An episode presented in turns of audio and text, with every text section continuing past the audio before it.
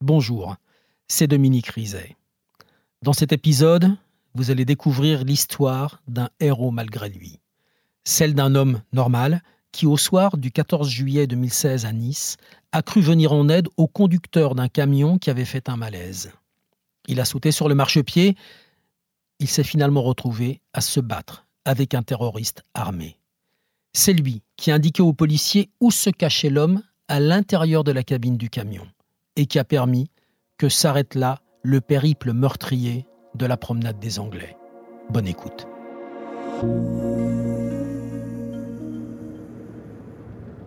Gilles, c'est un, c'est un juste. Comme pendant la guerre, ceux qui ont sauvé de façon anonyme des gens qui étaient poursuivis euh, par euh, des oppresseurs. Spontanément, il est allé vers des personnes qui étaient au sol, qui étaient blessées, qui allaient mourir, qui ont survécu sûrement, quelques-unes. Et il a fait ce qu'il considérait devoir faire, mais il n'a pas de retour. C'est une espèce de cri qu'il a lancé, il n'y a pas d'écho, ça ne revient pas. Et il n'aura jamais de retour, il n'aura jamais de réponse. Jamais Gilles saura si euh, l'une des personnes sur laquelle il s'est penché a survécu et jamais il pourra la retrouver pour lui parler. Et il y a peut-être même de l'autre côté quelqu'un qui se souvient d'un homme qui s'est penché sur lui ou sur elle, qui lui a dit quelque chose, quelqu'un qui a gardé cette phrase en mémoire et qui ne sait pas, qui ne saura jamais que c'est Gilles qui l'a prononcée. Rapidement, après euh, quelques minutes d'intervention sur les corps, je me rends compte que le camion finit sa course, est en train de s'arrêter euh, à une centaine de mètres de moi. Donc très rapidement, je me retrouve euh, au pied de la cabine du poids lourd. J'essaye d'ouvrir la portière par le bas J'arrive pas à ouvrir la portière après euh, deux ou trois tentatives. Donc je décide de monter sur le marchepied du camion pour ouvrir la portière de plus haut, voire de l'intérieur, puisque la vitre était baissée. Et au moment où, au moment où j'arrive sur le marchepied, où j'arrive à la, tête à la hauteur de la, de la fenêtre, je suis braqué par une arme. La guerre a frappé chez nous par la main de barbares. Moi, j'ai tout de suite pensé aux attentats de Paris. J'étais en terrasse de café, juste devant les gens qui sont morts, quoi.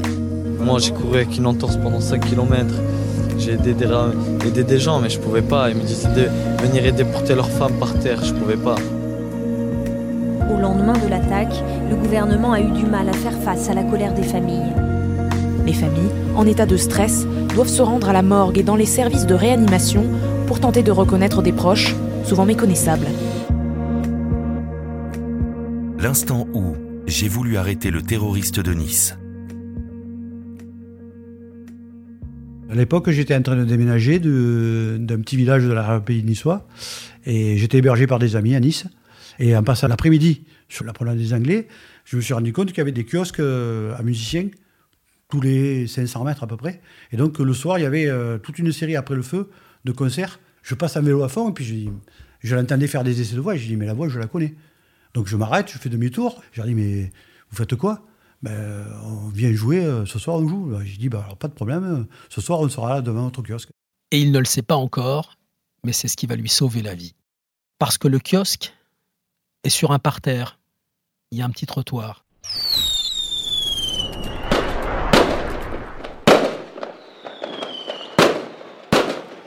Euh, c'est la fin du feu d'artifice. Euh, donc je suis avec des amis et on doit assister à un concert de musique.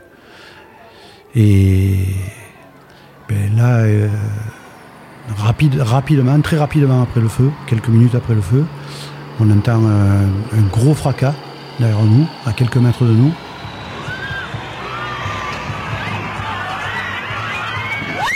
Quand je me retourne, je vois passer une masse blanche, un camion blanc.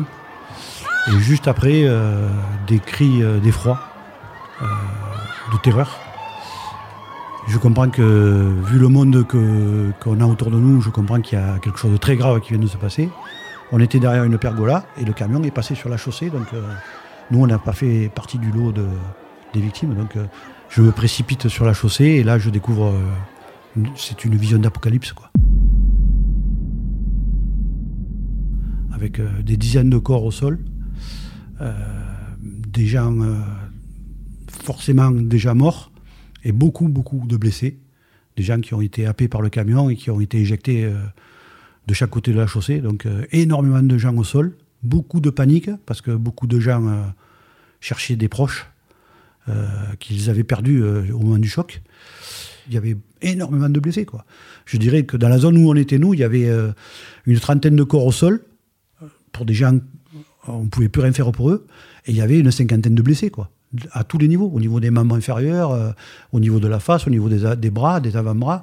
Il y avait des plaies, il y avait des gens, on voyait très bien qu'ils avaient les membres fracturés il y avait des gens qui étaient inconscients ou qui étaient en train de, sombrer dans l'inconscience, donc euh, il fallait aller vite, quoi. Il fallait essayer de soutenir le plus de gens possible avec peu de moyens.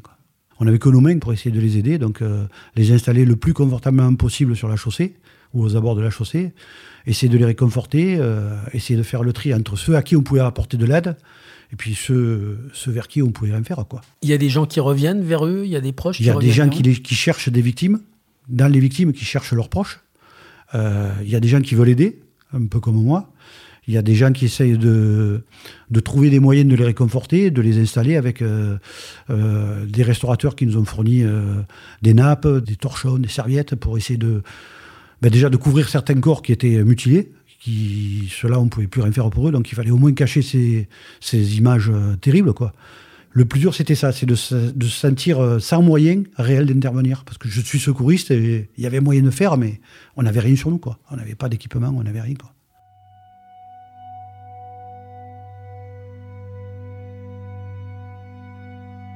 Lui, c'est un sportif. C'est un sportif de haut niveau. Il est moniteur de canyoning, il fait de l'alpinisme, il emmène des personnes avec lui en randonnée en haute montagne. C'est quelqu'un qui a le sens du danger, qui sait ce que c'est que le risque, calculé. C'est quelqu'un qui sait réagir, qui sait s'adapter à des situations dangereuses. Il a déjà eu des accidents en faisant du canyoning, déjà des blessés, des blessés qu'il a fallu évacuer. C'est quelqu'un qui sait prendre la mesure d'une situation grave, réfléchir, analyser très vite et intervenir. Et rapidement, après euh, quelques minutes d'intervention sur les corps, je me rends compte que le camion finit sa course, est en train de s'arrêter euh, à une centaine de mètres de moi. Vous comprenez ce qui se passe? Pas du tout. Je, pense, euh, dans un premier temps, à un gros accident de la circulation, qui paraissait improbable vu, euh, vu le fait qu'on était sur une voie qui était piétonisée et qui, était normalement sans circulation. Et quand je vois le camion arrêté à une centaine de mètres de moi, j'ai le réflexe, c'est d'aller sur le camion pour neutraliser le camion et surtout éviter qu'il se remette en route. Donc très rapidement, je me retrouve euh, au pied de la cabine euh, du, poids lourd. J'essaye d'ouvrir la portière par le bas. J'arrive pas à ouvrir la portière après euh, deux ou trois tentatives. Donc je décide de monter sur le marchepied du camion pour ouvrir la portière de plus haut, voir de l'intérieur, puisque la vitre était baissée. Et au moment où, j'arrive sur le marchepied, où j'arrive à la, tête à la hauteur de la, de la fenêtre, je suis braqué par une arme. Imaginez-vous à sa place, vous êtes braqué par un pistolet, le type vient de tuer des dizaines de personnes, de les percuter, de leur rouler dessus, et il a une arme, pensez bien qu'il ne va pas hésiter à s'en servir. Donc, euh, vous feriez quoi, vous, à sa place? Je vois une arme avec une main qui, qui se pointe euh, à quelques centimètres de mon visage, quoi. Et donc, euh, là, d'un seul coup, on comprend tout. Parce que je me dis, c'est pas un accident, la personne qui est devant, elle est armée, donc euh, c'est pas pour rien qu'elle est armée. Et là, euh, si je réagis pas, c'est bon. Quoi. Vous pensez terrorisme? Pas du tout. Je ne pouvais pas penser à ça. C'était trop, trop court comme temps de réflexion. J'ai pensé à me protéger, donc à éviter de me faire tirer dessus. J'ai saisi l'arme ou le poing, ça je ne sais pas. J'ai essayé de lui arracher le pistolet, mais j'y suis pas arrivé. Et donc je me, je me suis battu, on va dire, euh, avec une portière qui nous séparait. Vous regardiez son visage? Ah, j'ai jamais vu son visage. Je n'ai vu que le bras, l'avant-bras et l'épaule. Je n'ai jamais vu la, personne. Je l'ai senti allongé dans le camion. J'ai plutôt distingué une masse allongée sur les sièges et qui me braquait, mais qui ne savait même pas euh, à quel endroit j'étais par rapport à la cabine. Quoi. L'impression qu'il n'y a pas d'homme. Il n'y a qu'un bras tendu avec une arme. Et il n'y a rien derrière. Derrière, il y a une espèce de mystère. Et même lui, c'est pas. Il, se souvient d'une seule chose, mais qui va être précieuse c'est où se trouve ce bras, où se trouve cette arme, donc logiquement, où se trouve le corps qui est dans le prolongement du bras. Une personne est venue m'aider. Alors, euh, je ne savais, pas si elle venait à compris ce qui venait de se passer ou pas. Mais j'ai compris qu'elle et moi, on était en danger. on allait se faire tirer dessus. Quoi. Donc je lui ai demandé de se protéger, de passer sous le camion. Et après coup, moi j'ai réussi à sauter du camion et au moment où je touchais le sol, j'ai eu deux coups de feu dans mon dos.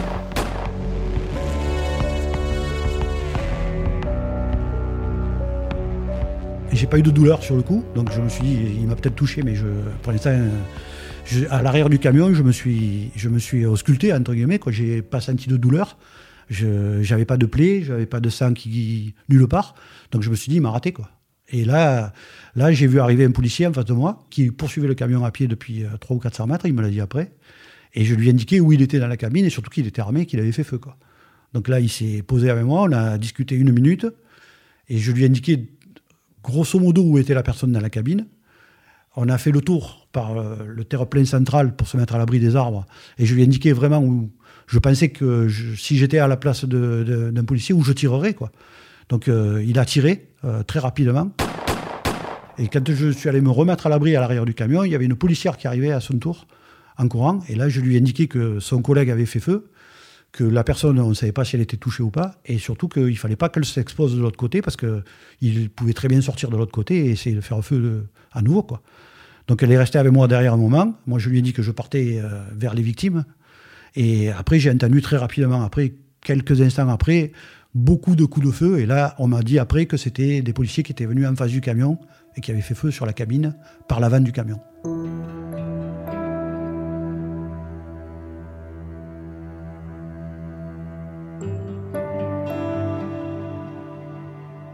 Donc le terroriste est mort. Lui pourrait retourner, euh, pourrait s'en aller, rentrer chez lui. Et pas du tout. Pas du tout. Il va retourner s'occuper des blessés, de ceux sur lesquels il s'était penché avant d'aller vers le camion. Il retourne continuer ce qu'il avait commencé à faire et il va porter assistance. Et il dit à ses amis avec lesquels il était venu écouter le concert rentrez, on se retrouvera, on se retrouvera tout à l'heure, on se retrouvera demain. euh, rentrez, euh, j'ai des choses à faire. Comme au, tout début, on essaye d'aider au mieux les gens, on essaye d'écarter euh, ben, ceux qui sont en panique et qui crient et qui servent à rien sur la zone de l'accident. On essaye d'organiser à plusieurs, euh, ben, euh, mettre deux personnes sur une victime, deux autres personnes sur une autre victime, essayer d'aller chercher des serviettes dans les restaurants, des draps pour euh, masquer les corps. Parce qu'on savait très bien que euh, je suis secouriste et je savais très bien, euh, j'avais vécu d'autres accidents très gravissimes dans ma carrière professionnelle et dans ma carrière sportive. Et je savais qu'il y a des gens qui étaient au tapis et qui étaient, qui étaient décédés, donc euh, qui étaient dans un, un état difficile à, soutenir, quoi, au niveau du regard, et qu'il fallait, fallait bâcher, quoi. Il fallait, fallait que le, le moins de personnes possible soient confrontées à ces images-là, quoi. Ces corps, il faut les dissimuler aux voyeuristes, aux curieux, à toutes ces personnes qui sont capables de filmer avec leur téléphone une scène pareille. Et c'est tellement insoutenable que ces corps soient exposés comme ça à cet endroit où tout le monde regardait vers le ciel dix minutes avant et maintenant tout le monde regarde vers le sol. Tout le monde a sous les yeux un spectacle de désolation, d'horreur. Donc, non seulement ça a été un héros, mais ensuite il a eu ce geste de décence, de respect pour les victimes. Je pars parce que je suis évacué par les forces de l'ordre, donc euh, il fallait quitter les lieux. Euh, je, résidais à un kilomètre et demi euh, de la promenade des Anglais, donc c'était facile de retourner chez moi à pied. J'étais hébergé par des amis que j'avais renvoyés chez eux en leur disant quittez les lieux rapidement et rentrez à la maison, je vais, je vais venir. Il n'y a plus de danger puisque la scène était neutralisée, donc euh, j'aide du mieux que je peux avant que les pompiers arrivent et, et dès que je peux, je rentre. quoi. Et nous, on avait des amis qui étaient euh, perdus de vue. On ne sait pas s'ils étaient dans l'accident, on ne sait pas s'ils étaient victimes et tout. Donc pendant 4 heures, on a essayé de les retrouver par téléphone et autres. Et on a su après, bien plus tard, vers 4 heures du matin, qu'il y en avait qui étaient réfugiés dans un hôtel. Parce que la scène a été euh, neutralisée par les policiers. Ils ont mis à l'abri la- le plus possible de personnes dans des restaurants, dans des hôtels. Ils ne savaient pas s'il y allait avoir d'autres euh, phénomènes. Ils ne savaient pas si le gars était seul déjà. Ils ne savaient pas si le camion était vide. Parce que moi, la, peur que j'ai eue quand je me suis retrouvé à l'arrière du camion, c'est me dire, mais il y en a un devant, mais peut-être qu'il y en a de- il y en a d'autres à l'intérieur qui sont prêts à sortir. Ou il y a peut-être, euh, alors c'est du fantasme après, hein. Il y a peut-être des explosifs dans le camion, ou il y a peut-être euh, de quoi faire sauter le quartier. Quoi. Donc euh, le but du jeu, une fois que tout s'est passé, c'est essayer de retrouver les amis qu'on avait, qui étaient musiciens, et on a mis 4 heures à savoir où ils étaient tous. Quoi. Donc euh, quand la pression redescend, euh, ben, voilà, on va essayer de dormir 2 heures, parce qu'on sait que le lendemain, ça va être chaud. Quoi. Et au petit matin, il leur raconte ça. Et c'est quelqu'un qui lui dit Mais ce serait peut-être bien que tu ailles voir la police. Et il va voir la police à ce moment-là. Quand j'ai déposé auprès des policiers, je leur ai demandé de, si c'était possible de ne pas divulguer mon identité. Alors je sais qu'il y avait plusieurs journalistes euh, euh, alors de plusieurs chaînes différentes qui me recherchaient parce qu'ils avaient des informations. Il y avait eu des témoins qui avaient témoigné de ce que j'avais fait, d'essayer de neutraliser le conducteur, alors que dans un premier temps, j'ai jamais cherché à le neutraliser. J'ai voulu, euh, mon intention, c'était pas de me battre avec lui. Quoi. Je suis pas, je suis pas un soldat. Hein. Donc j'avais beaucoup de gens qui me cherchaient et je voulais pas, pour mon entourage, pour ma famille, pour, pour moi aussi, j'avais pas envie de subir cette pression et donc j'ai demandé à être non, non identifiable, ce qui a été fait apparemment. Et quelques semaines après, quelques mois après, j'ai été contacté à plusieurs reprises par des journalistes. Alors comment ils ont eu euh, mon identité, je ne sais pas. Gilles, il ne parle pas pour se mettre en avant lui. Je crois qu'il parle parce qu'on a vraiment insisté. Il a été difficile à joindre, puis il a fini par répondre, puis il a dit qu'il allait réfléchir. Mais comme c'est quelqu'un de réceptif et quelqu'un de réfléchi, qui a suivi une psychanalyse, je pense qu'on est arrivé au bon moment, juste au bon moment.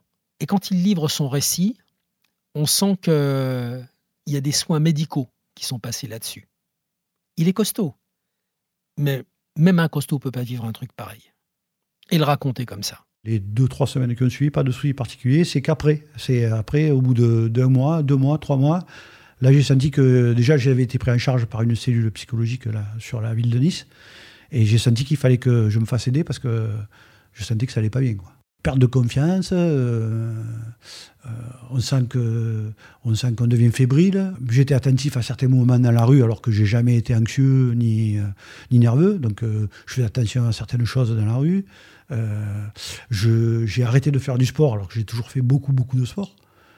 Parce que je sentais que j'avais pas la force, quoi, tout simplement, et que surtout, comme c'est des sports un peu à risque que je pratique, j'avais pas envie d'aller me mettre en situation d'échec. Et rapidement, moi, c'est une psychiatre qui m'a pris en charge et qui m'a débriefé, sur euh, une première séance pour commencer, et après sur trois, six mois, et après sur deux ans. Nous, les vivants, et nous qui n'avons, Dieu merci, pas vécu ce genre de drame absolu, eh bien, je pense qu'on ne peut pas, c'est impossible, avoir conscience de ce qu'a vécu Gilles, de ce qu'ont vécu ces gens-là ce soir du 14 juillet. C'est impossible. Même en essayant de les approcher au plus près, même en, leur parlant, en les faisant livrer leurs secrets, et Gilles nous a livré ses secrets, ses, ses sentiments, ses sensations, sa perception des choses, même en fermant profondément les yeux et en, en essayant de se mettre à sa place ce soir-là, on approche de, de sa peur, de sa douleur, de son angoisse, même vous qui écoutez. Mais on en est très loin. Plus dur, ça a été euh, de prendre conscience de ce que je venais de vivre. De savoir si ce que je disais, ce que je pensais avoir vécu, était vrai ou si c'était mon cerveau qui enrobait les choses quoi, ou qui divergeait. Quoi. Donc, euh, à force de lecture, que ce soit sur Internet, que ce soit... Alors, j'ai pas trop regardé la télé parce que j'ai été surpris par certaines interprétations qui ont été faites rapidement euh, à la télé, mais que ce soit la presse écrite ou la presse radio, oui, je me suis documenté pour savoir ce qu'il a été de son histoire à lui, sans compter qu'après j'étais partie civile au niveau, de l'enquête, puisque une association de victimes m'a soutenu et j'avais un avocat qui me soutenait, et donc j'avais des informations régulièrement tous les, tous les 3-4 mois qui me tombaient par l'enquête. Ce C'est pas la police qui a arrêté le camion, le camion il s'est arrêté tout seul. On l'a su après, il était en panne. Euh, c'est pas le coup de feu des policiers qui ont neutralisé le chauffeur euh, de face. Le, camion, quand moi je suis arrivé, il roulait plus. Euh, quand je suis monté sur le camion, il était à l'arrêt et le moteur était arrêté. Il n'y a, pas eu, pour le moment où je suis allé sur le camion, de forces d'assaut qui sont venues tirer sur le camion. Après, on a entendu une fusillade. Mais sur les premières minutes après mon intervention, il n'y a pas eu de gros coups de feu, hormis le policier qui a fait feu sur mes indications.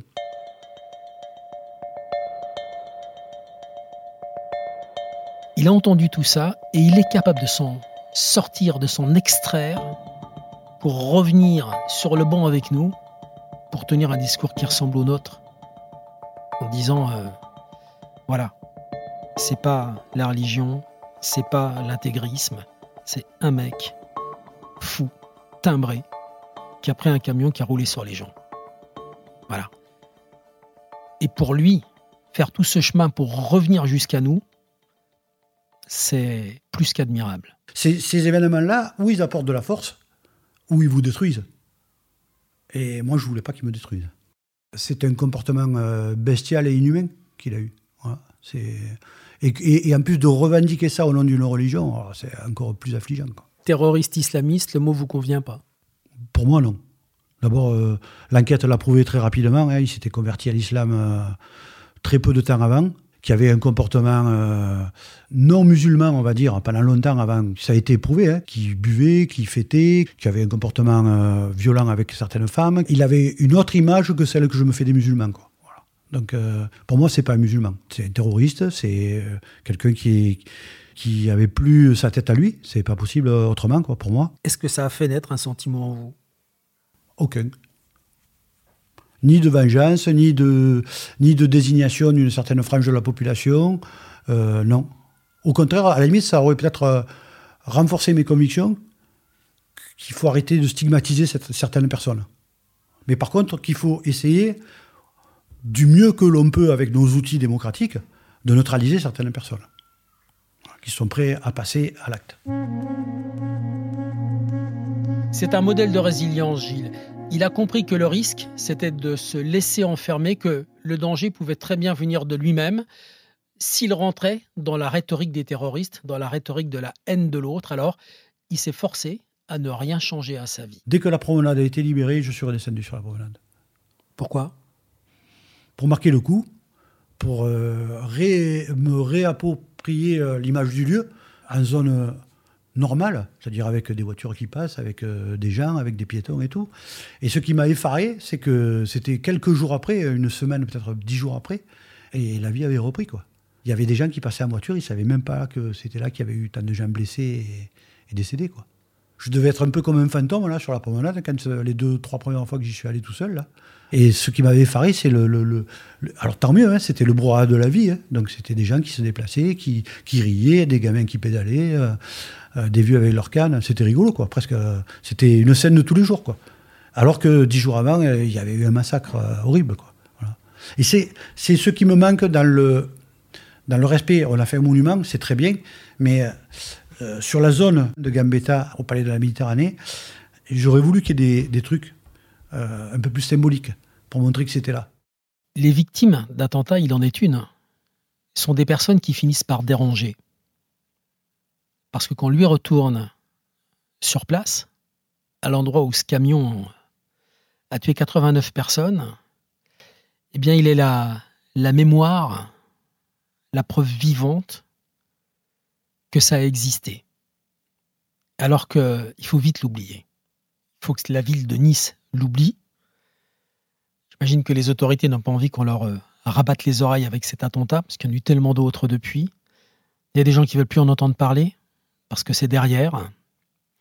Et puis, euh, il y a ceux qui sont là pour nous rappeler que ça a existé, qu'il y a des victimes et qu'on doit se souvenir des victimes. Ce sont deux mondes qui sont en totale opposition. Et Gilles, il est à mi-chemin entre ces deux mondes. C'est-à-dire qu'à la fois, il nous est indispensable parce qu'il est la mémoire, et il est terriblement dérangeant parce qu'il s'en souvient.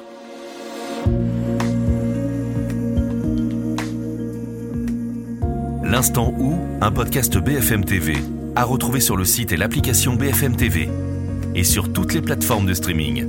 Si ce podcast vous a plu, n'hésitez pas à vous y abonner et à lui laisser une note.